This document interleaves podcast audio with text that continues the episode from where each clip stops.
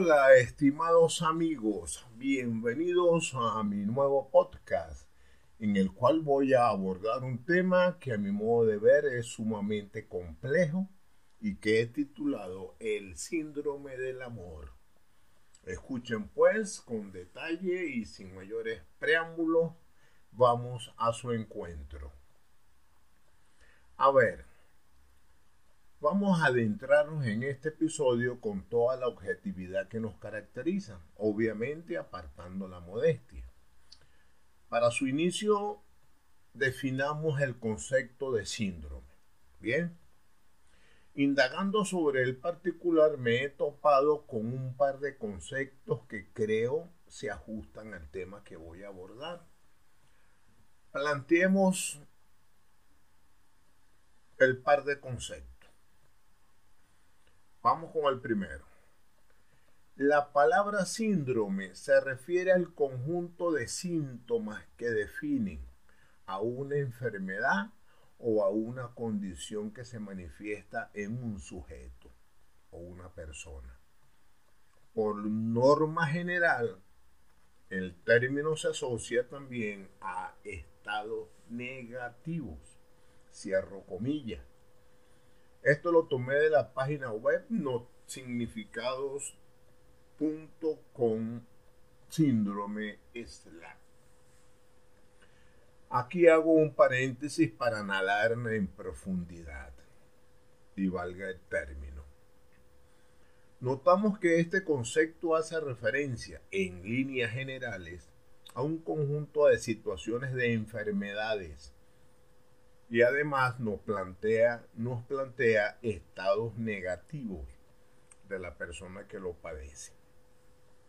Ahora, nos formulamos un interrogante. ¿Acaso en el amor entre los seres humanos no hay momentos de sufrimiento, de dolor, aspectos negativos, incluso hasta de odio, de resentimiento y de desprecio, allí la dejo. Bien, continuamos con el otro concepto. Abro comillas. Los síndromes pueden referirse tanto a condiciones de salud orgánica como a patrones de comportamientos insanos, razón por la cual el término suele tomar una amplia utilización en la medicina, la psiquiatría, la psicología y la misma psicología social. Cierro comillas. Y aquí se abre el abanico de posibilidades en cuanto a semejanza entre el síndrome o enfermedad con el verdadero amor. Por supuesto, cabe otra pregunta. ¿Cuántas veces no hemos visto o escuchado que una de las parejas le quita la vida o la respiración a su media naranja, por llamarla de alguna manera? ¿O se ha suicidado porque no soportó que su compañero le haya abandonado? Estoy hablando, ojo, tanto del uno como del otro o de la otra entonces nos formulamos una nueva interrogante. Esta última afirmación del concepto no entra en la estructura psíquica de las personas que se quieren el uno al otro. Si analizamos en detalle el título de este capítulo, mis estimados, llegamos a la conclusión de que la relación entre ambos constructos, síndrome y amor, no es mera y simple coincidencia. Es una realidad del tamaño de una catedral. Claro, habrá quienes defenderán su postura en cuanto a no estar de acuerdo con lo que aquí expreso. Obviamente que respeto su posición, pero voy más allá de un concienzudo análisis.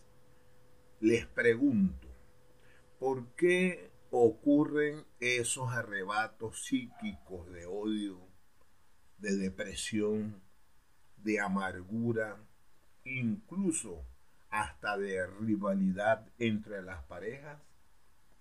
¿Tenemos acaso la respuesta? Un rotundo no. Porque nuestro sentir, estimados amigos, jamás será igual al sentir de las demás personas. Eso estamos claros. Cada quien es como es. He aquí un testimonio que voy a plantear. Su atención.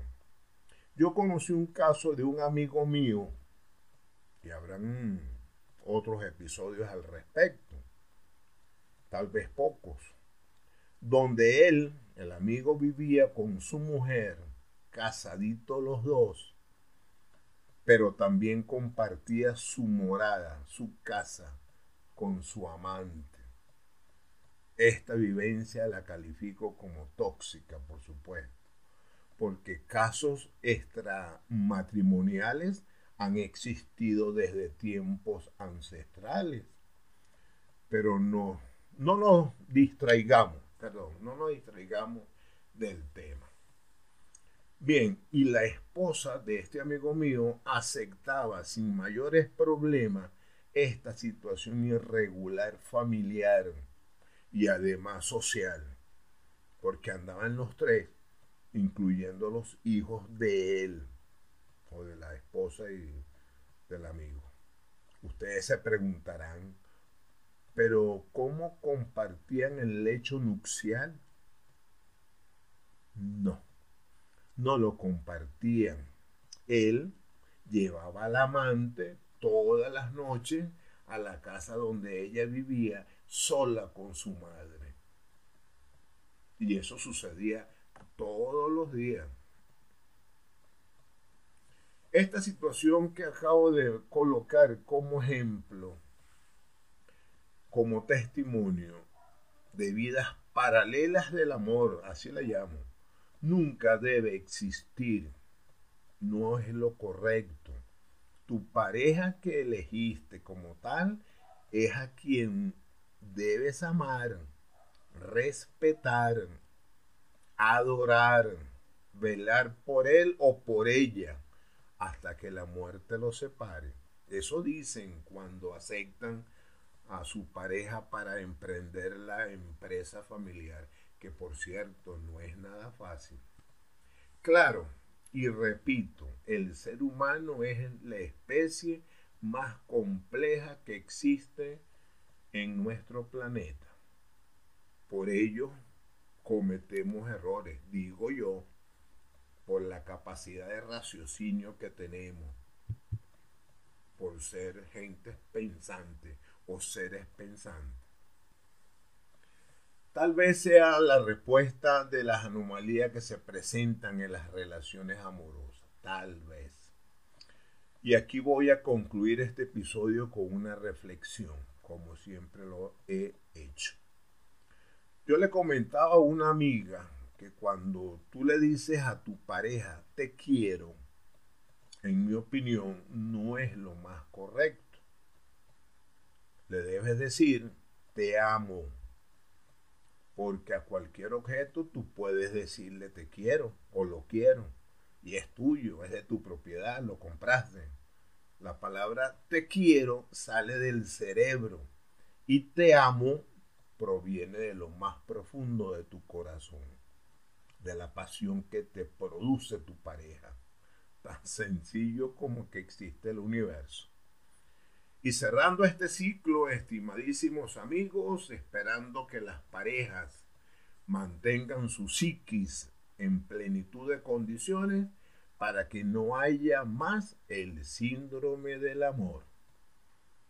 Hasta aquí este comentario, estimados. Gracias por su atención será hasta otro nuevo episodio y todo lo antes expuesto es para una verdadera reflexión.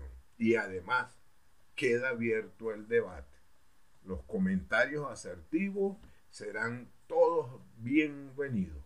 Saludos y como siempre les digo, a cuidarse pues.